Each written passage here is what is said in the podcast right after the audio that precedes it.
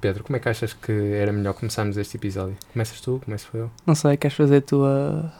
Sim. Eu ainda não fiz a minha parte do guião. Não Ainda sei não se fizeste? eh, também. A minha está completa já. Pronto, improvisamos assim, inventamos umas notícias hoje, não achas ok, melhor? pronto. É. Tranquilo. Vamos lá então começar. Tens aí, ainda trouxeste aí o material todo e tudo, não foi? Ainda trouxe material. é Trouxeste. verdade.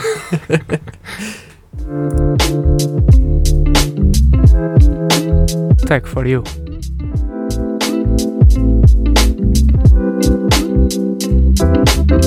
O teu podcast tecnológico. Sejam muito bem-vindos ao nosso décimo episódio, décimo episódio de Tech for You. Hoje com algumas novidades para celebrar a lá décima, não é verdade, Pedro? É verdade, para celebrar agora o nosso décimo episódio, estamos de, de regresso à Casa Mãe, estamos de regresso ao estudo de Engenharia Rádio. Estamos bastante contentes com. Com esta possibilidade de voltarmos a gravar e- em bom som, não é isso, Pedro? E, exatamente. Ora, nem mais. A única parte que me deixa triste é que nós agora já não podemos dizer. Quer dizer, não sei se deixa bem triste, mas nós agora já não podemos dizer estou na mesma sessão de Zoom com o Pedro, não é? Agora eu estou sentado ao lado do Pedro. É verdade, já não estamos na mesma sessão é? do Zoom, mas eh, em termos de previsões, creio que. Que não voltaremos lá. Pá, espero bem que não. Pois, isso não. também, também espero que sim, Pedro. Uh, porque, sem dúvida, é, é outra coisa. É outra É loiça, verdade, como é o povo costuma dizer. É verdade, é outro, é outro conjunto de É outro, é, é outro conjunto, sim senhor. Ora bem, mas se há coisa que não muda, independentemente de ser no Zoom ou aqui presencialmente no estúdio, é que o nosso episódio tem tudo para dar certo, não é É verdade? verdade, Pedro? é verdade, João.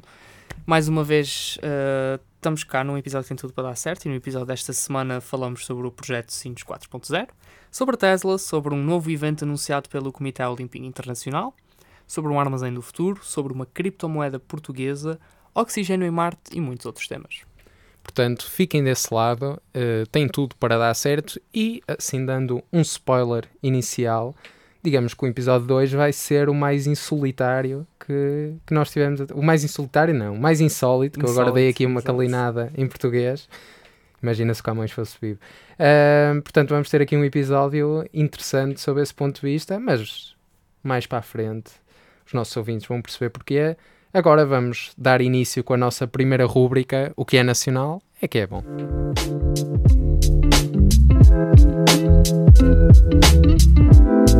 O que é nacional é que é bom.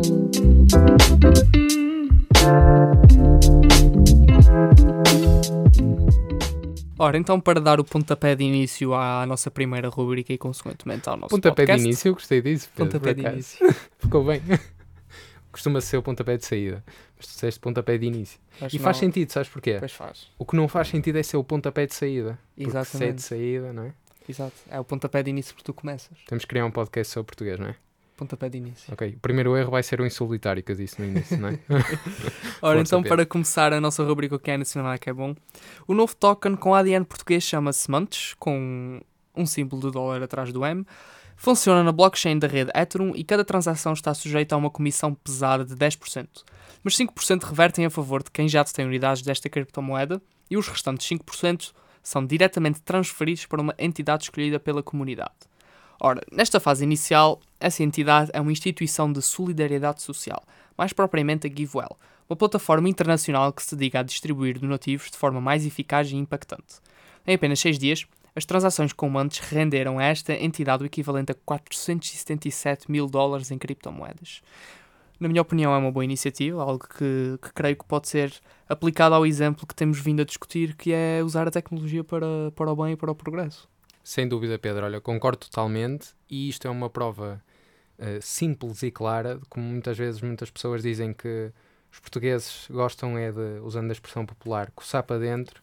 Mas a verdade é que temos aqui um projeto muito solidário que eu não estava à espera que recorresse, até pensei que pudesse recorrer a outra tecnologia, mas a criptomoedas até nem estava à espera que pudesse recorrer. Portanto, essa é uma vantagem muito grande eh, e dar os parabéns eh, ao autor desta iniciativa, porque não é só a criação simples de uma criptomoeda, é a criação de uma criptomoeda que ajuda na parte hum, solidária.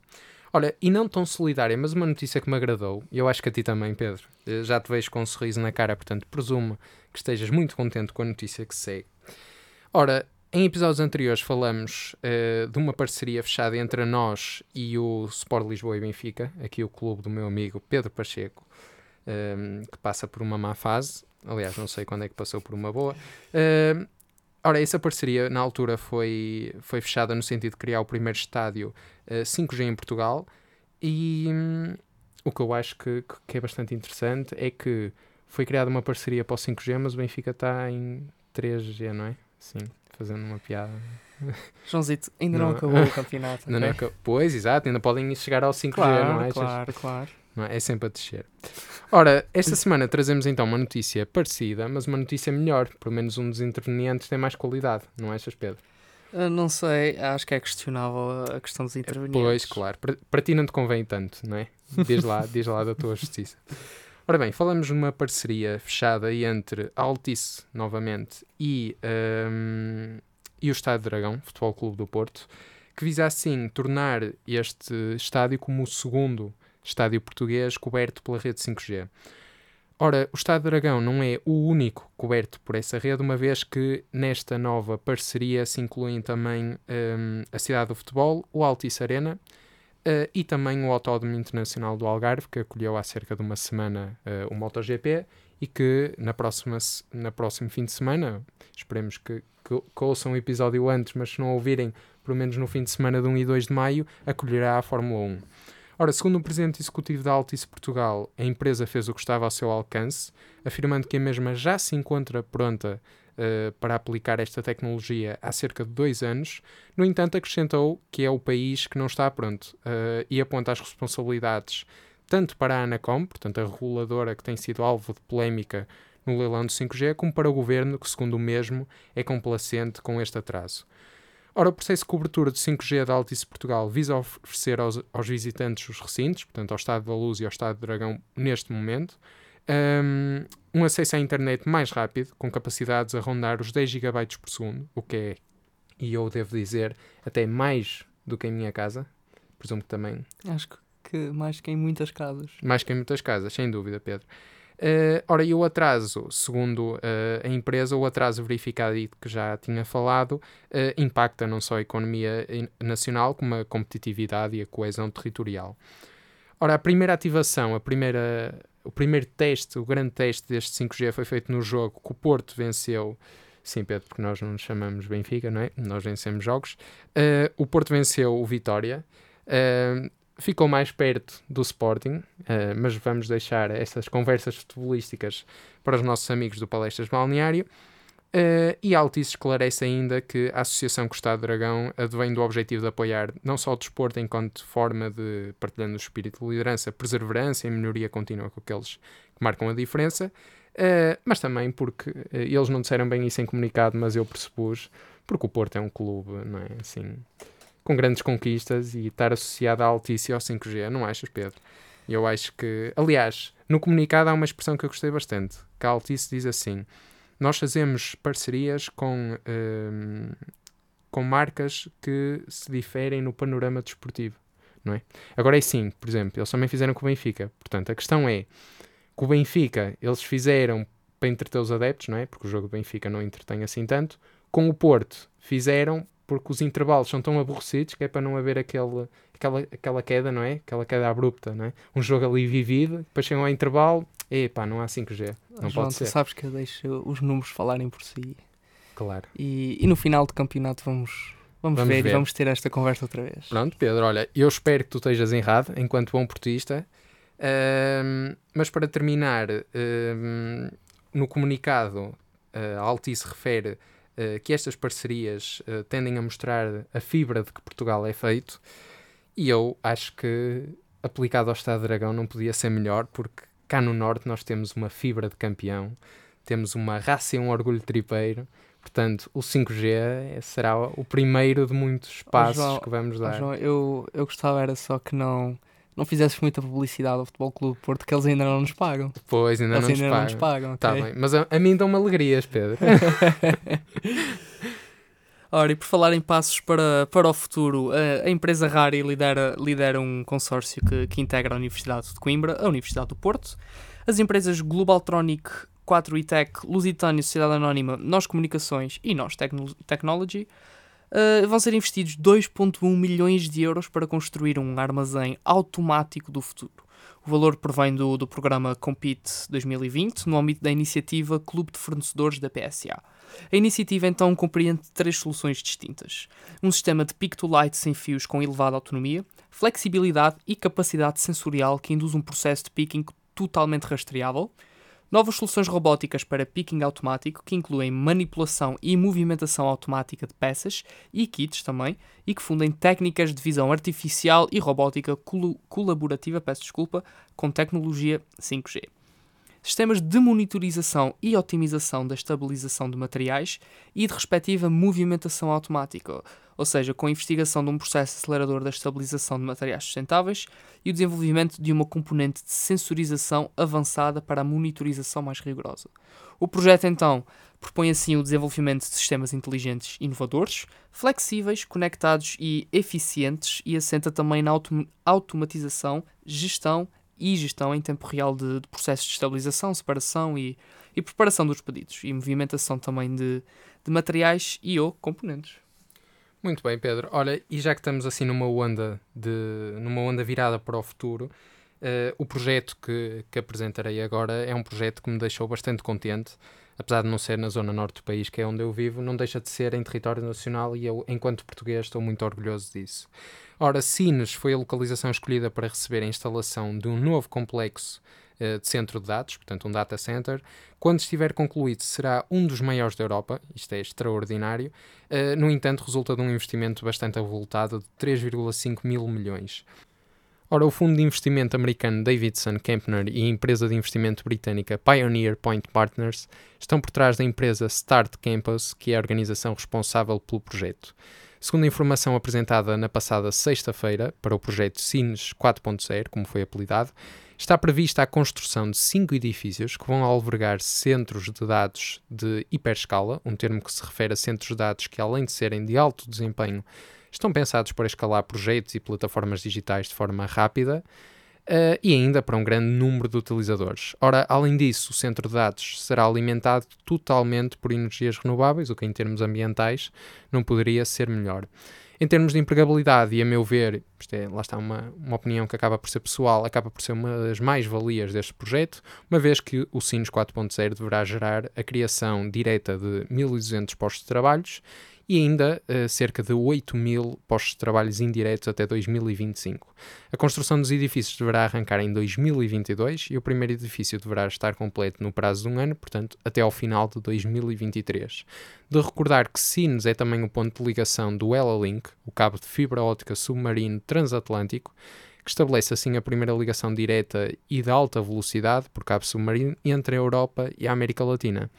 Para os nossos ouvintes mais atentos, Pedro, em episódios passados já falamos, tanto eu como tu, de um outro data center português, e esse já operacional, localizado na Covilhã, portanto, acho que concordarás comigo quando eu digo que projetos destes são bem-vindos, não é, Pedro? Sim, sim, sim, e, e claro que elevam o nível tecnológico do nosso país e é sempre muito bom trazer novidades e, e coisas novas cá, cá para Portugal para, para conseguirmos progredir tecnologicamente, não é?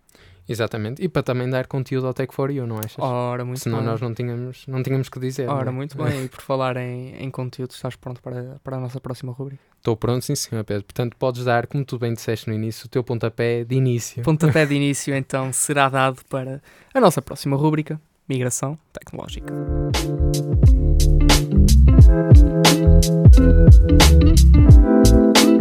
Migração tecnológica.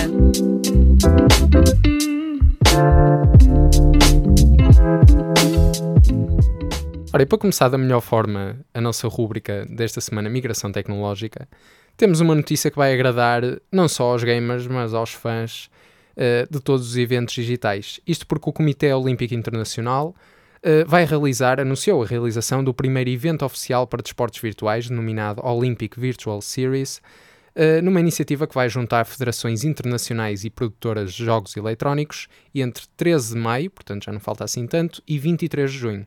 Ora, em comunicado, o Comitê Olímpico Internacional explica que o evento vai juntar entusiastas de jogos eletrónicos de todo o mundo que passam assim a fazer parte da audiência de movimento olímpico, enquanto promovem, ao mesmo tempo, o desenvolvimento de esporte físico e não físico, de acordo com as recomendações da Agência Olímpica 2020 mais 5, um programa de 5 anos.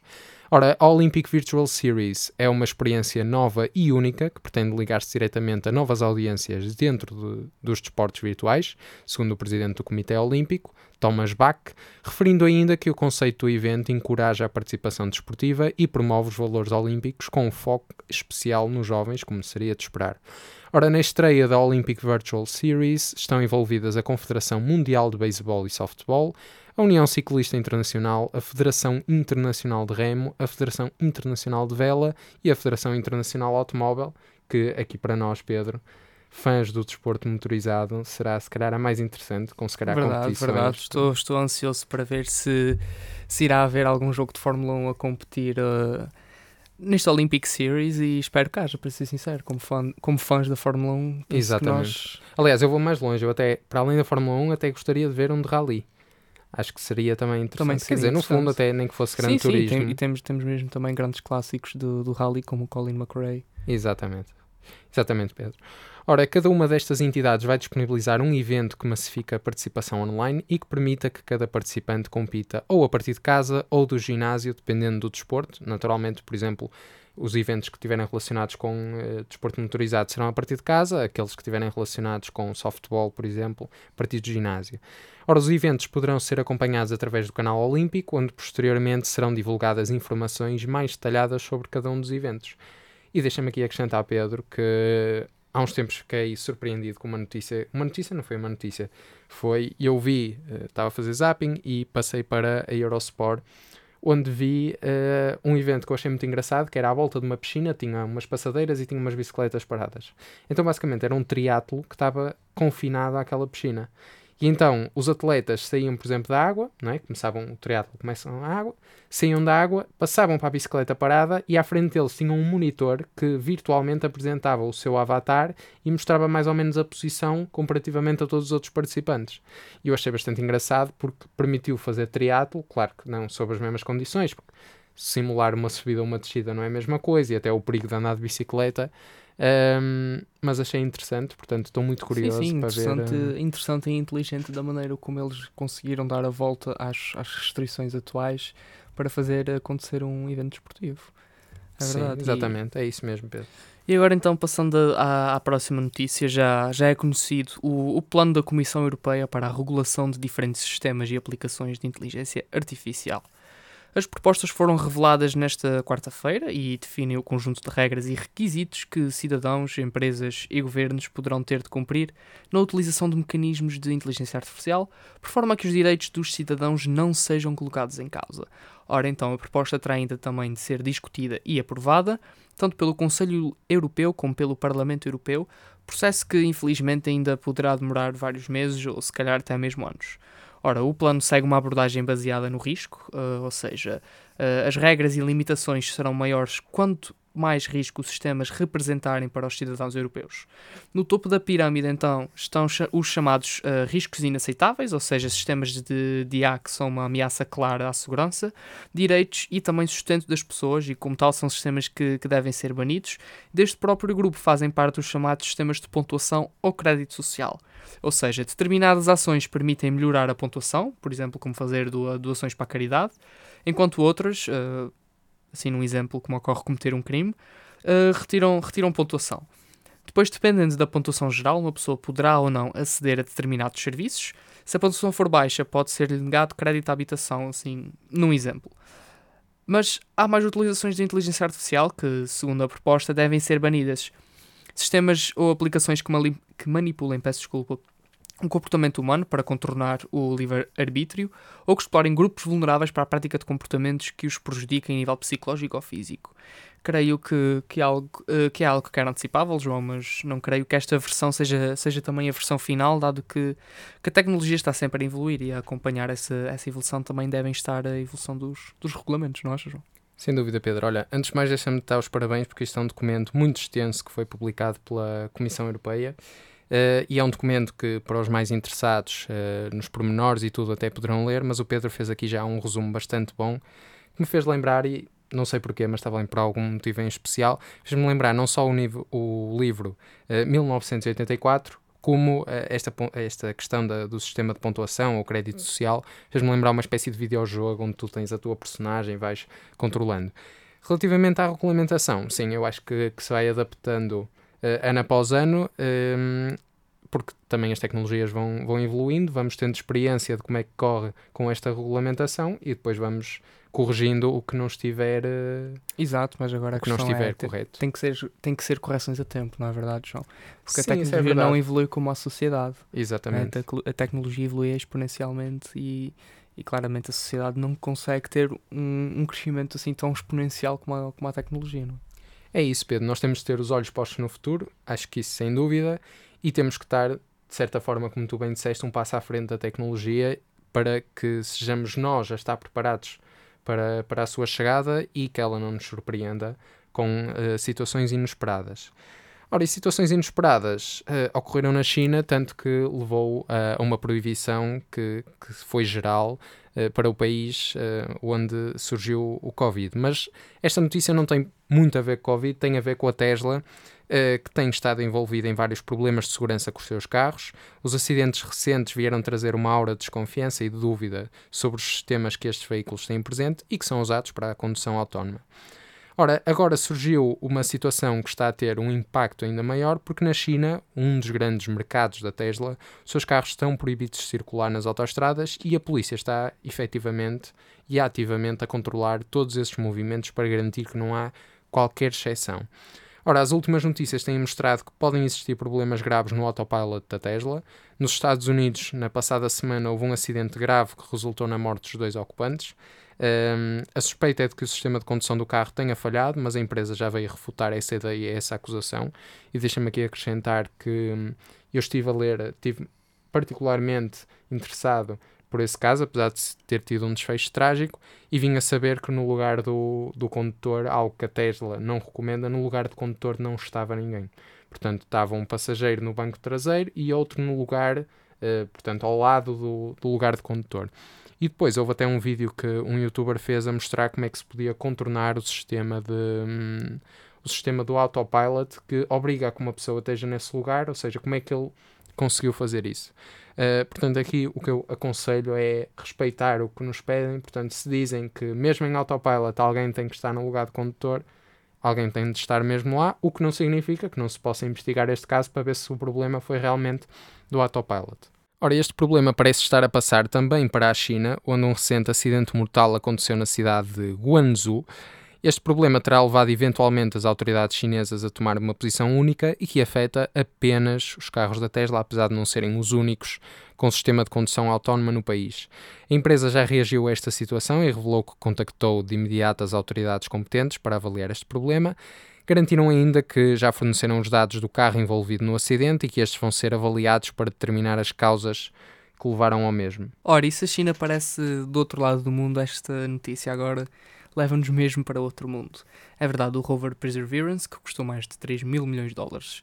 A NASA é um conjunto de tecnologias avançadas que visam conhecer Marte e também testar conceitos para um dia o planeta receber humanos. Encontrar água é um dos objetivos, e o outro é provar que se pode produzir oxigênio a partir da atmosfera do planeta. A NASA já conseguiu produzir este gás, através de um módulo especial que o rover transporta. O marco que o instrumento MOXIE alcançou, convertendo dióxido de carbono em oxigênio, aponta o caminho para a futura exploração humana do planeta vermelho. Ele ocorreu no passado dia 20 de abril. Ora, com esta tecnologia, numa outra escala, será possível produzir oxigênio, armazenar e usar este gás para fornecer energia aos foguetões e também poderão um dia fornecer ar respirável para os próprios astronautas. Ora, João, digo que é uma novidade que, que vem abalar, não é? Há, há uns 10 anos, se calhar, não pensávamos produzir alguma coisa em Marte, nem nada disso, e agora já, já lá estamos a produzir pequenas quantidades de oxigênio e pegamos nesta ponta e continuando a, a desenvolver esta tecnologia em, em, larga escala, quem sabe se um dia não habitaremos o planeta vermelho. Ou se vamos até ao Sol depois, não é? Uh, eu, eu gosto mais do é inverno. capaz de estar lá mais quentinho, não é? Eu gosto mais do inverno. Ora, Pedro, mas uh, o que tu disseste é verdade, porque há uns tempos para cá, uh, há uns tempos atrás, não se pensava nisto, e eu, aliás, recomendei em episódios anteriores uma série que fala precisamente disso, na criação de oxigênio. Neste caso não era em Marte, por acaso era na Lua, mas acaba por ser um feito extraordinário. Na altura era ficção, agora é realidade. Ora, e passando agora, como eu já disse no início em termos de spoiler, mas agora vai, vai ser mesmo real. Vai ser a sério. Nós esta semana temos uma rubrica insólito que bate recordes em números de insólito e também em qualidade, esperamos nós. E portanto, sem mais demoras, para a nossa rubrica favorita, insólito, nunca fez mal a ninguém.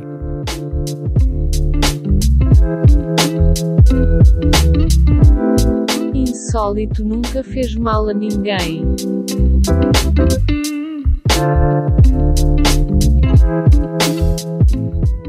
Ora, e o que nós prometemos é o que nós cumprimos, e esta rubrica de insólito, esta semana tem não um, não dois, não três, não quatro, e a contagem já vai longa, portanto vamos ficar pelos cinco insólitos, que já serão muitos, serão bons, por menos eu arrisco-me a dizer que um deles é talvez até o melhor insólito que já tivemos no Take For You. Por enquanto vamos começar com um que certamente vai trazer assim umas memórias nostálgicas a muitos, hum, a muitos dos nossos ouvintes.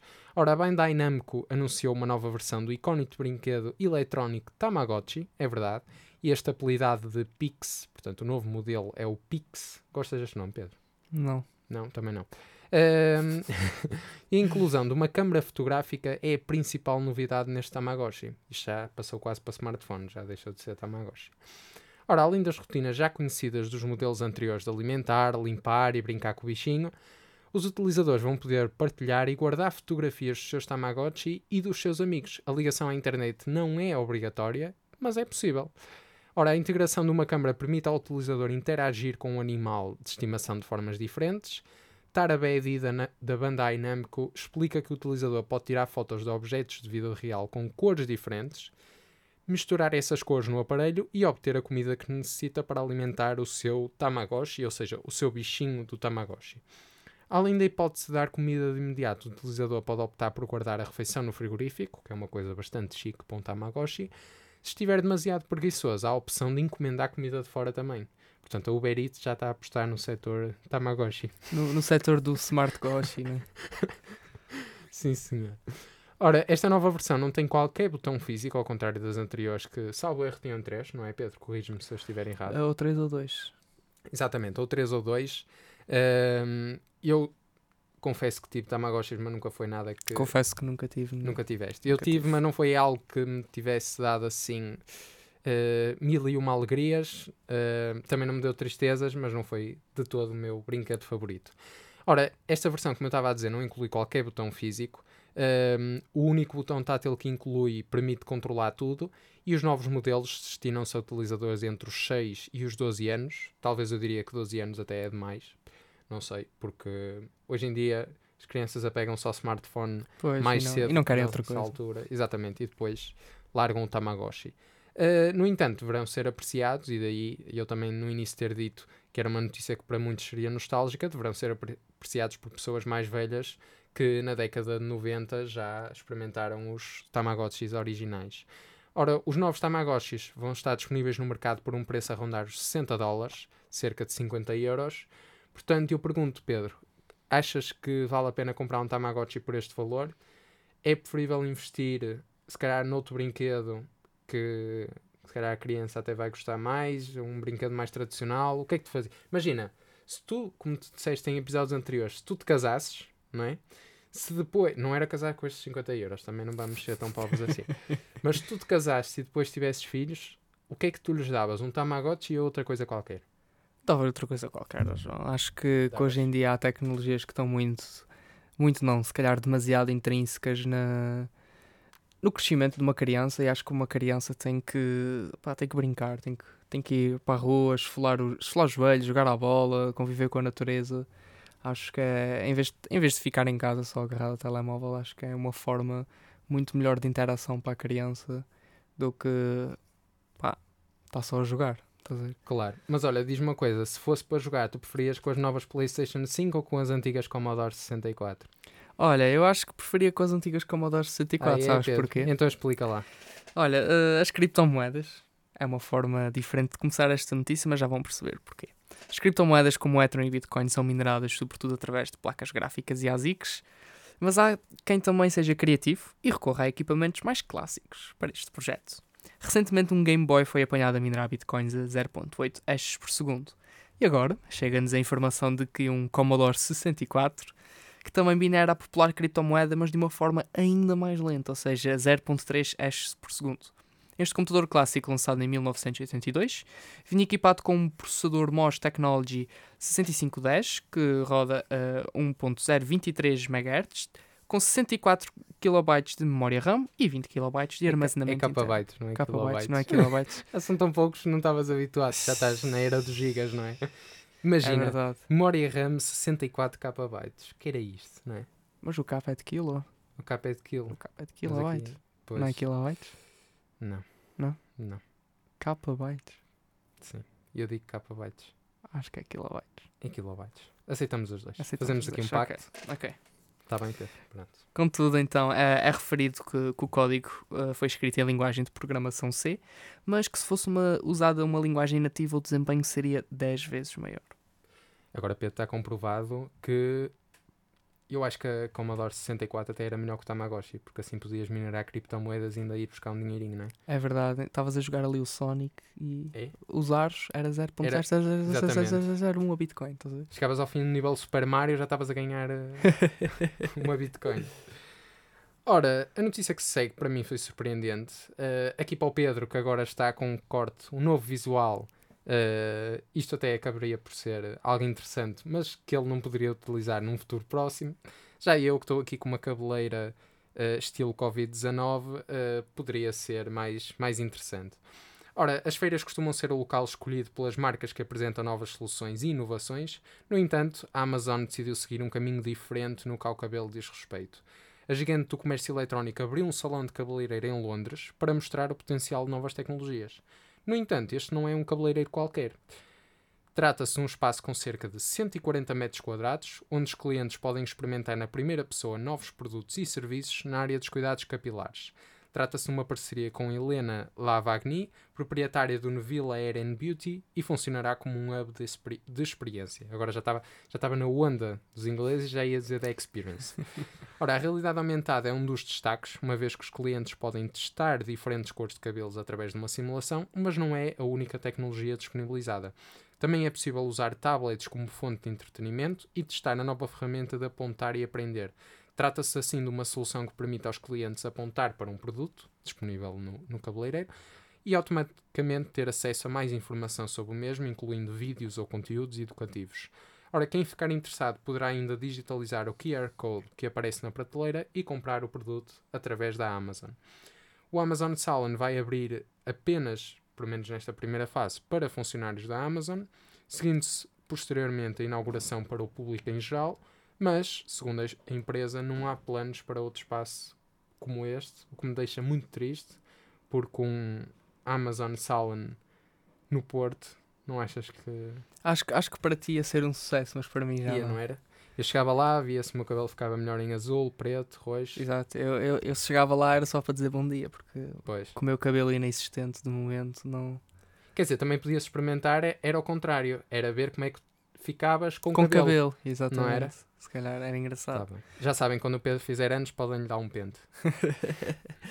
Ora, a, a próxima notícia é assim, mais ou menos um vai e vem de, de um tema que gosto bastante e, claro, se está aqui é porque é insólito, cibersegurança. A Celebrite é uma tecnológica israelita que trabalha com, com empresas e governos para encontrar e explorar falhas em software e sistemas de segurança. Tornou-se numa das organizações mais conhecidas do mu no mundo da segurança informática, por alegadamente já ter trabalhado com regimes autoritários, como, por exemplo, a Rússia, a Venezuela, a China, e por o seu software já ter sido alegadamente também usado para monitorizar ativistas e jornalistas. Foram descobertas falhas de segurança no software das ferramentas usadas pela Celebrite, e quem anunciou foi Moxie Marlin Spike, CEO da Signal, que disse que até conseguiu executar código malicioso nos computadores que a grande tecnológica usa para anal- analisar outros aparelhos. O feito foi conseguido através da utilização de ficheiros formatados, especificamente e integrados em apps instaladas nos aparelhos a analisar.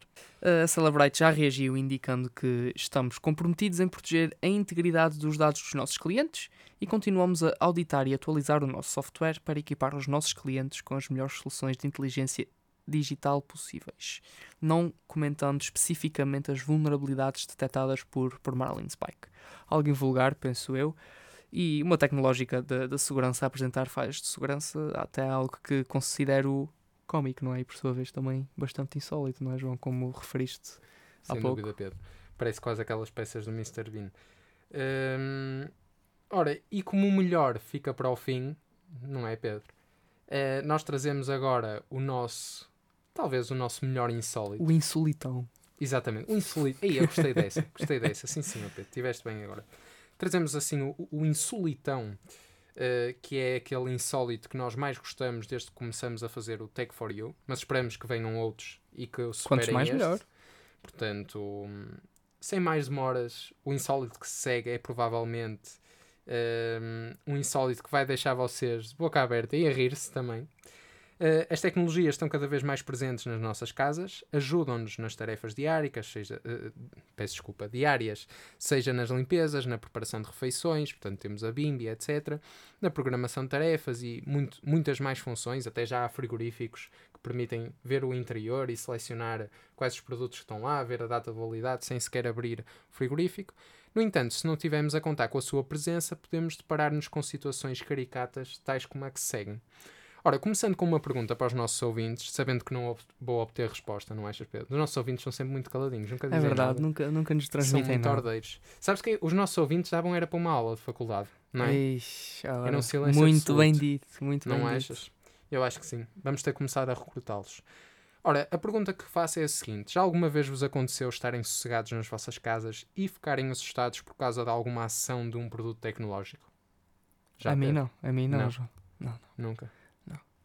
Nunca foste assustado assim por um robô humanoide a tentar roubar-te as cuecas? Ainda não tenho um desses, mas tenciono adquiri-lo ali. Quando, quando fizer anos, É? tenciono pedir como prenda de anos um robô humanoide que me Ah. lava leite. Ah, ok. Pensava que era para te roubar as cuecas. Ora bem, pode não ser algo. Lá está, como ao Pedro também não aconteceu. Pode não ser algo que aconteça regularmente ou até nem tenha acontecido ao ouvinte que está a ouvir isto, mas certamente grande parte das pessoas já passou por momentos insólitos devido à tecnologia que, que anda lá por casa. Ora, Iana Sidnor, residente na Califórnia, nos Estados Unidos, ligou para a polícia depois de ouvir uns barulhos estranhos e fortes dentro de sua casa e julgou que se tratava, naturalmente, como eu provavelmente também pensaria, de um ladrão. Ora, o relógio marcava uma hora da manhã, portanto, torna assim este ambiente assim mais, parece quase filme de terror, não é? Assim, uns barulhos, uma da manhã. Aquele suspense. E com uma filha de dois anos em casa, eh, acabaram por acordar sobressaltadas e o medo instalou-se rapidamente. Eh, foram vários os estrondos que, que ouviu vindo da- das escadas e que interromperam a música de meditação que estava a ouvir, possivelmente a preparar-se para uma noite de sono. Ora, a mulher contactou logo alguns amigos através de mensagem, eh, contando-lhes eh, sobre os barulhos, sobre o que, o que estava a acontecer, e foi aconselhada imediatamente a ligar para a polícia. Apesar do seu primeiro pensamento ter sido sair de casa tão assustada que estava, acabou por, por ligar para o 911, como diz o outro, 911, né? chamem a polícia! Ahm, mas ligou para o. Portanto, ligou para a polícia escondida na sua casa de banho. Já ao telefone com a polícia, Iana, Yara, peço desculpa, relatou que estava a ouvir eh, alguém a descer as escadas, dizendo a ouvir barulhos como bum, bum, bum, algo do género. Vocês quando se... Você, me é o aspirador a cair das escadas. Oh Pedro, já estragaste tudo. eu quando ouvi o bum bum bum, eu fiquei assim, poxa, o que é que, o que, é que será? Ora, de seguida ouvi um estrondo maior e as autoridades referiram que já estavam a arrombar a porta de casa. A mulher disse ter ouvido a polícia seguida de uma confusão e risos no final. Ora, o que é que se tratava? O suposto ladrão não era nada mais do que um aspirador inteligente que se encontrava caído ao fundo das escadas. E como o Pedro disse, veio a cair as escadas e cada degrau que caía fazia bum, bum, bum. E chegou ao final, fez o estrondo maior.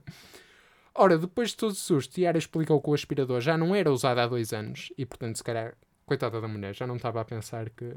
Na cabeça dela já nem pensou que era o Que o aspirador. aspirador ainda estivesse vivo, não é? É, que o aspirador ganhasse vida. No entanto, eh, não foi a mulher nem o aspirador que se ligaram sozinhos, foi assim o seu outro filho, portanto, não foi a sua filha também de dois anos, foi o seu outro filho, que ligou porque não queria fazer as tarefas domésticas antes de sair para o fim de semana e, enfim, deixou o aspirador andar e caiu pelas escadas e. Lado positivo, as escadas estão limpas, não é? As escadas estão. eh, Quer dizer, não sei. Acho que estão é com depende peças do aspirador espalhadas Se pelo- calhar. se Não é? calhar. Agora tem Mas que ir se lá. calhar pelo menos as duas ou três primeiras de cima estão limpas. O resto é que já não. Exatamente. Uma limpeza no uniforme. Tip- típica dos jovens, não é? Olha, mas digo-te uma coisa: eh, o mais surpreendente neste insólito é que o aspirador ainda funciona e, portanto, ainda vai se calhar dar para mais umas chamadinhas para a polícia, não achas, Pedro? Ah, é, eu acho que se, que se continuar vai, vai se tornar no, num mime, sabes? O Robocop humanoide. Ora, o pior de tudo foi a despesa que a mulher teve que mandar compor a porta, porta esta que foi naturalmente arrombada pela polícia, pensando de que um ladrão se tratava. Portanto, eu diria que este é o melhor insólito, como o Pedro bem disse no início, insolitão, que nós já tivemos no Tech for You. Deixa-me deixa concordar contigo, João. Deixa-me concordar contigo. Peço, peço, peço desculpa ter dado o spoiler antes do tempo, Não, mas spoiler, bem- tão, estava bem- tão... estavas tão emocionado, é? Exatamente, estava tão assim, emocionado que teve que sair. numa fase. Não, mas eu, eu rimo bastante quando, quando soube pela primeira vez desse insólito, porque realmente imagino a pessoa dentro de casa sem contar, uma da manhã começa a ouvir bum, bum, bum, e de repente era o aspirador a cair. Só de imaginar dá-me vontade de rir.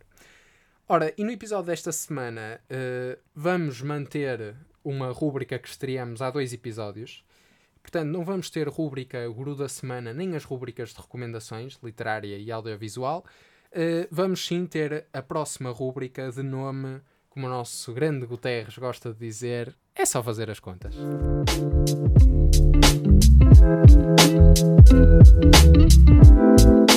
É só fazer as contas.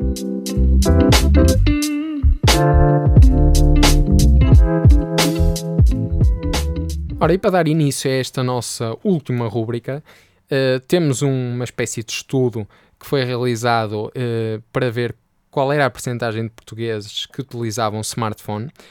Ora, os mais recentes dados desse estudo, uh, estudo este que aponta para 2020, revelam que há 7 milhões e 698 mil indivíduos que optam para, para usar o smartphone como o seu telemóvel principal, ou aquele que usam com maior frequência, sendo que este número corresponde assim a 89,9% dos residentes no continente com 15 ou mais anos. Ora, de acordo com o mesmo estudo, a posse de um smartphone tem registrado uma tendência ascendente ao longo dos últimos anos, passando de apenas 27% da população em 2012 para, passados 8 anos, ou seja, em 2020, quase 90%, portanto, um crescimento de 63 pontos percentuais. Ora, os valores agora observados mais que triplicaram os registados há 8 anos e representam assim um crescimento de 14% face ao ano transato, ou seja, face a 2019. A evolução tem sido gradual, com um maior salto a verificar-se entre 2012 e 2013, quando o número de cidadãos a usar um smartphone no seu dia a dia aumentou 13,9%. Análise esta que demonstra ainda que a utilização do smartphone é elevada junto da generalidade da população e que apenas as faixas etárias mais avançadas, e por mais avançadas pretendemos dizer acima dos 54 anos, registram um valor abaixo da média, como se calhar seria de esperar, mas daqui a uns anos eu diria que estes 90% iriam passar quase, quase a 100, não achas, Pedro? Acho que sim, Joãozito. Acho que, que a tendência é sempre a, subir. Vocês é? já viram o Pedro? Há três episódios disse assim, e estou aqui com o meu colega de podcast. Há dois episódios o Pedro não disse nada. No último episódio eu disse com o meu amigo e agora já passou a Joãozito. Eu não vos disse que isto tinha uma evolução. Isso parece uh, um modelo Darwin, não é? É, é como a evolução do, Da da posse espécie. dos smartphones. Ah, da- da posse dos smartphones. Pois. Ora, cá está. Deste bem a volta, Pedro. Ora, a próxima notícia, certamente os nossos ouvintes estarão familiarizados com, com o Cyberpunk 2077. A expectativa era elevada, mas infelizmente o feedback foi desastroso. Mas a CD Projekt Red conseguiu um ano financeiramente proveitoso, por incrível que pareça. Depois de anos a criar um buzz em torno de, de Cyberpunk 2077, a produtora disponibilizou o jogo e foi alvo de inúmeras críticas devido aos infindáveis bugs que continha, que lhe valeram variados processos judiciais. Apesar de tudo isto, a CD Projekt Red anunciou que obteve receitas e vendas recorde no, no, no final do ano fiscal de 2020, com Cyberpunk 2077 a ser o principal responsável por estes números. Assim, a produtora anunciou que registrou cerca de 467 milhões de euros em vendas, um valor que quadruplica o obtido em 2019. Ora, aqui, João, mais um crescimento bastante Exponencial, exponencial, diria. é? É verdade. Até o final de 2020, Cyberpunk 2077 tinha vendido 13,7 milhões de cópias, bastantes cópias para um jogo que, afinal, era desastroso, não é? tornando-se então o maior sucesso comercial de sempre da produtora polaca. A outro título de curiosidade, refira-se que também Witcher 3 da mesma produtora registrou em 2020 o seu segundo melhor ano de sempre, ultrapassando o total desde o lançamento em 2015. Muito bem, Pedro. Olha, o Cyberpunk foi um jogo que eu aguardei com muita expectativa, mas depois os inúmeros bugs que foi tendo e a polémica que se levantou fizeram com que eu acabasse por desistir de jogar o jogo. Aliás, nem, nem sequer o cheguei a experimentar um, neste momento. Eh, enfim, acaba por ser uma notícia surpreendente porque, apesar de todas as devoluções que houveram após, um, apesar de todas as devoluções que houve, porque eu hoje estou a dar cada calinada em português, apesar de todas as devoluções que houve após, um, portanto, esses bugs todos, apresentar estes lucros que tu bem agora mencionaste é algo surpreendente. É verdade. Sem dúvida. O décimo episódio de Tech for You chega assim ao fim. Esperamos que tenham gostado e tenham estado desse lado. Podem nos seguir no Instagram em techforyou.er. Deixem-nos o vosso feedback e até à próxima.